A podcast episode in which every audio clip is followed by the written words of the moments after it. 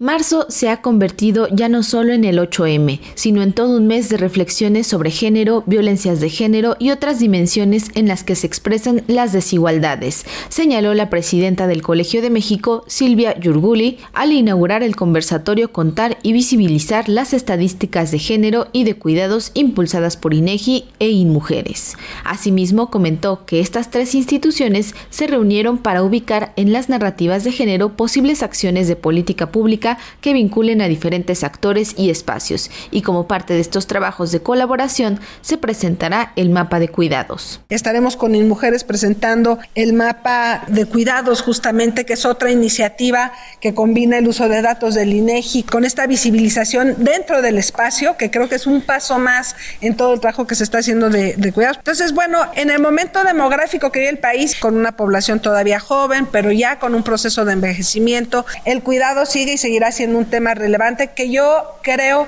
que articulará mucho del cambio social hacia adelante, ¿no? Y este y de ahí su relevancia. Confío en que la discusión también permee para abrir más el campo de discusión con otros actores de la política pública de la sociedad civil, pero también en el espacio privado. Por su parte, la directora del INEGI, Graciela Márquez Colín, comentó que a partir de encuestas realizadas se pudieron identificar brechas de desigualdad de género de forma global y en muchos casos estas encuestas no fueron pensadas para obtener datos sobre mujeres.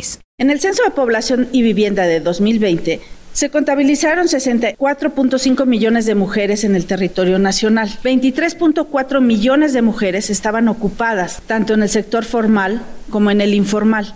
Respecto a los ingresos, el 72.9% están incluidas en un rango de ingreso entre 1 y 2 salarios mínimos. En el mismo rango de ingresos, el porcentaje de los hombres es 66.8. Este tipo de vulnerabilidad se extiende más allá de la vida laboral o la adquisición de activos. De acuerdo con la encuesta de inclusión financiera, el porcentaje de hombres que tienen una cuenta individual para el retiro es de 18%, mayor que el de las mujeres. Entonces vemos todas estas brechas en una multiplicidad de encuestas que no fueron necesariamente pensadas para identificar brechas, pero las tenemos ahí, las podemos usar. Finalmente, Nadine Gassman, directora de InMujeres, indicó que algunas estadísticas con enfoque de género han sido replicadas en otros lugares, por lo que se debe seguir trabajando en conjunto para desarrollar más herramientas.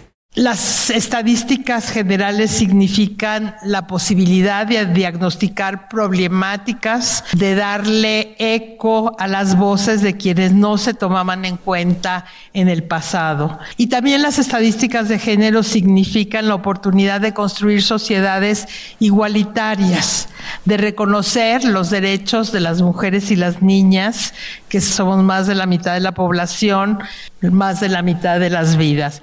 Entonces, tenemos que seguir trabajando para visibilizar.